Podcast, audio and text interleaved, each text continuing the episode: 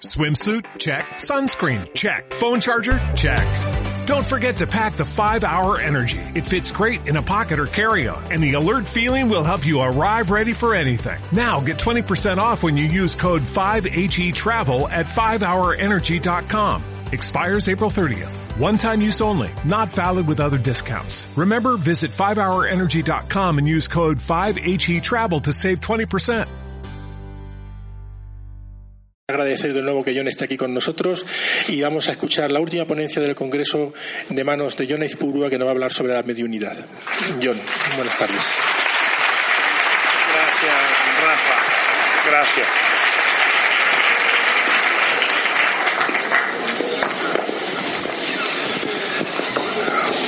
Queridos amigos, queridas amigas, eh, pues una tarde muy feliz para todos.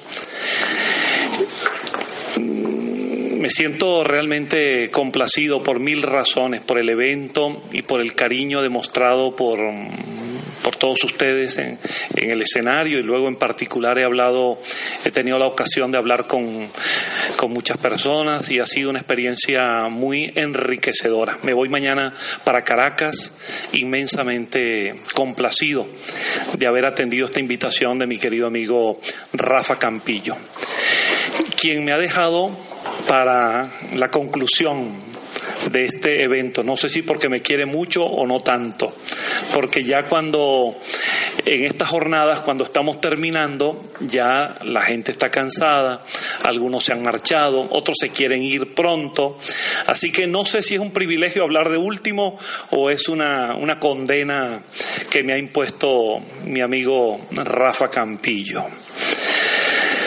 Bueno, eh, en verdad también quiero decir que ha sido una, un congreso estupendo, formidable, que los temas abordados han estado a la altura de los mejores eventos que abordan este tipo de temáticas y que ha sido una auténtica fiesta, una auténtica fiesta del espíritu, este, este encuentro.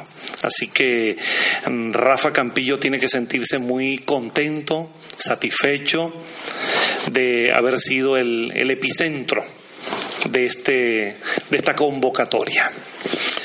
Bien, pues nada mejor para concluir con una exposición, para concluir una, un congreso sobre vida después de la vida, que desenvolver algunas ideas acerca de la mediumnidad y la comunicación de los espíritus. Un tema de suyo altamente complejo, extenso. No sé cómo en 60 minutos poder seleccionar casi que con pinzas algunas ideas centrales, porque en verdad es, un, es una, una materia extremadamente importante y sobre la cual hay una inmensa bibliografía desde hace al menos siglo y medio. De modo que apenas voy a tocar algunas, algunas, algunas ideas fundamentales.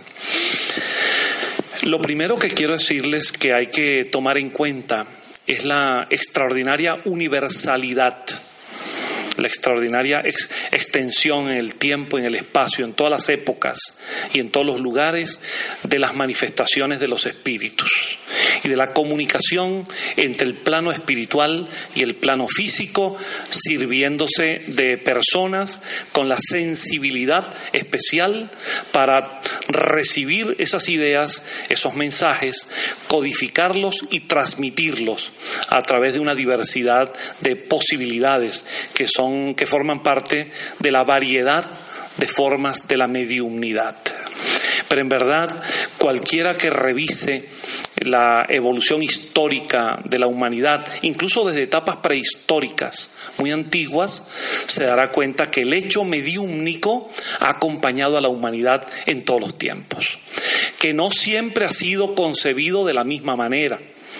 Que no siempre se ha pensado que obedece a las mismas causas, que ha podido ser atribuido cada fenómeno a Dios o a divinidades o a entidades anímicas o a diversas otras formas pero que el, episodio, el fenómeno, el hecho ha estado presente en todos los tiempos. Yo, por comodidad y por brevedad, eh, quisiera apenas hacer una referencia histórica que me parece sumamente interesante y que para quienes tienen, eh, quienes deseen profundizar en ello, lo pueden consultar con mucha facilidad.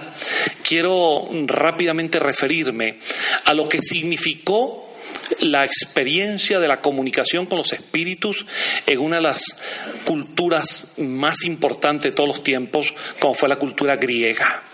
La cultura griega estuvo, la cultura helénica estuvo basada, entre otros fundamentos, en la, en la concepción del espíritu, en la vida del espíritu después de la muerte y en la relación entre ese plano espiritual y el plano físico. Y uno de los episodios fenoménicos más importantes de esa cultura se refiere a la experiencia de los oráculos. Los oráculos, como el de Delfos, entre los más famosos, eh, y otros más que llenaron la cuenca del Mediterráneo eh, cuatro, cinco, seis siglos antes de nuestra era, esos oráculos básicamente eran centros en los cuales una persona, habitualmente una mujer, una pitonisa, entraba en un trance ayudada por a veces la ingestión de algunas hierba o, algún tipo de, de sustancia que le permitía favorecer una modificación de su estado consciente y a partir de allí se producían manifestaciones en estado de trance.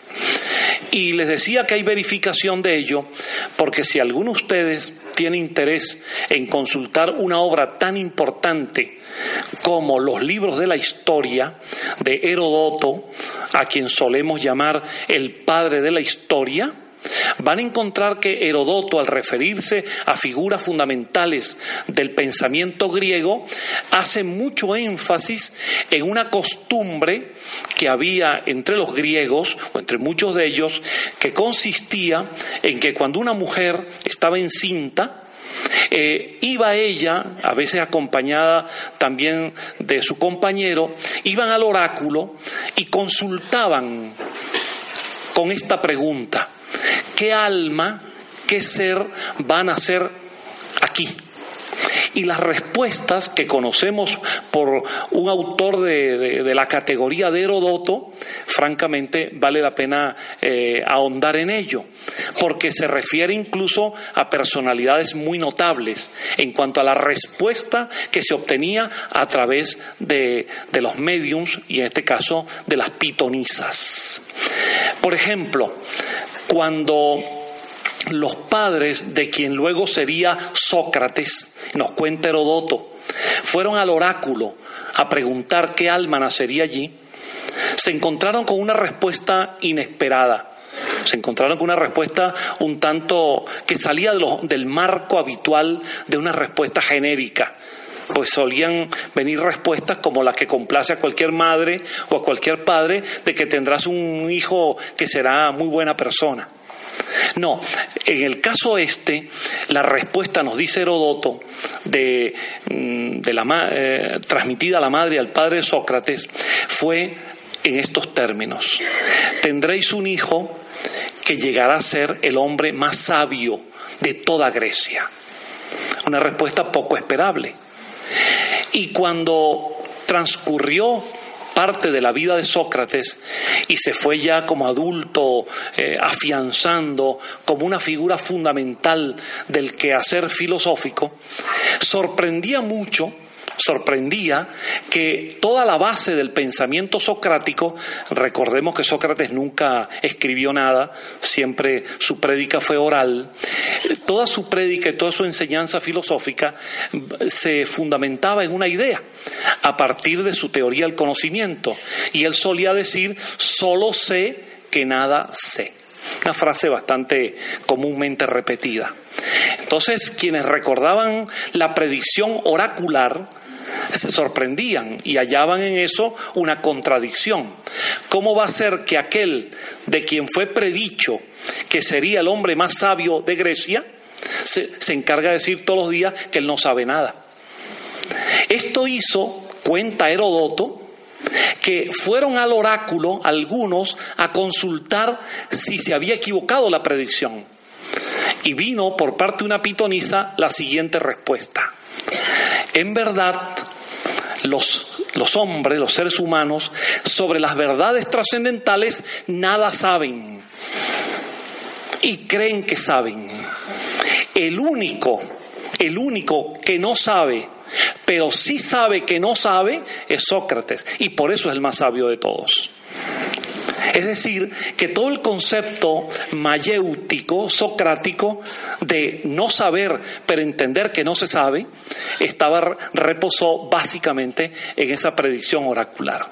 Entonces es una delicia consultar a Herodoto en las respuestas que fue dando a figuras notables del pensamiento griego. Cuando eh, la madre de quien luego sería Heráclito, nacido en Efeso, fue a consultar, nos dice Herodoto, se encontró con una respuesta muy extraña. A través de la pitonisa se dijo, esa alma que va a nacer allí será eh, un predicador que dirá las cosas más claras de la manera más oscura. Y eso que quedó en, en, una forma nebulosa, de allí que a Heráclito se le conoce como Heráclito el Oscuro, en la historia de la filosofía, a partir de la predicción oracular. Pero cuando se conocen los aforismos y los pensamientos de Heráclito, encontramos que a él, que se le atribuye ser el padre del pensamiento dialéctico, solía decir las cosas más claras de la manera más oscura. Por ejemplo, el de Heráclito decía, no nos bañamos dos veces en el mismo río. Y la gente decía, esto es un absurdo. Yo voy al río y me baño todos los días en el mismo lugar. Pero la gente no entendía que una cosa es la apariencia y otra cosa es la esencia. La apariencia es lo inmóvil, la esencia es el movimiento. Cuando crees que te estás bañando en el mismo río siempre, ya ese río no es el mismo en dos instantes diferentes. Y así va contando Herodoto de cada uno de los pensadores griegos. Y es realmente fascinante esta consulta. En el caso de Pitágoras, que no quiero dejar ahora de mencionar, dio una respuesta extraordinaria. Cuando la madre de quien sería Pitágoras consultó a, ese otro mundo por la pitonisa, ¿quién nacería allí? La respuesta fue así. También una respuesta poco esperable, insólita. Decía el, a través de la pitonisa el ente espiritual, decía, tendréis un hijo que será útil a toda la humanidad en todos los tiempos. Se fueron confundidos porque ¿cómo una persona puede ser útil a toda la humanidad en todos los tiempos? Una persona puede ser útil en su época, puede ser útil a su comarca, a un grupo de personas, pero ¿cómo alguien puede ser útil a toda la humanidad en todos los tiempos? Cuando adulto, Pitágoras establece en el sur de Italia, en Crotona, una escuela filosófico-científica que en tiempos en que se creía que la Tierra era plana y que la Tierra estaba en el centro del universo, sin embargo, enseñaba Pitágoras en su enseñanza esotérica, es decir, a sus iniciados. Les enseñaba que no, que la Tierra, igual que los astros, son redondos, que la Tierra no estaba en el centro del universo, que cuando iniciaba a un candidato a, a, su escuela, lo iniciaba con pruebas geométricas, pruebas de valor intelectual, y hacía que aquel candidato desarrollara un teorema.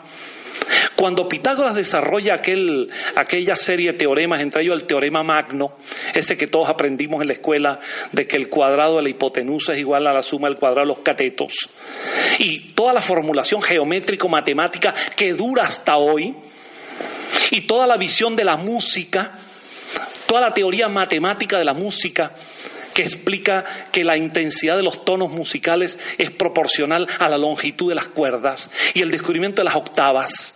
En tiempos de supersticiones y de creencias que duran esas informaciones pitagóricas hasta el día de hoy, nos encontramos que tenía razón la predicción del oráculo cuando decía que aquel ser sería útil a toda la humanidad en todos los tiempos. No él, su obra.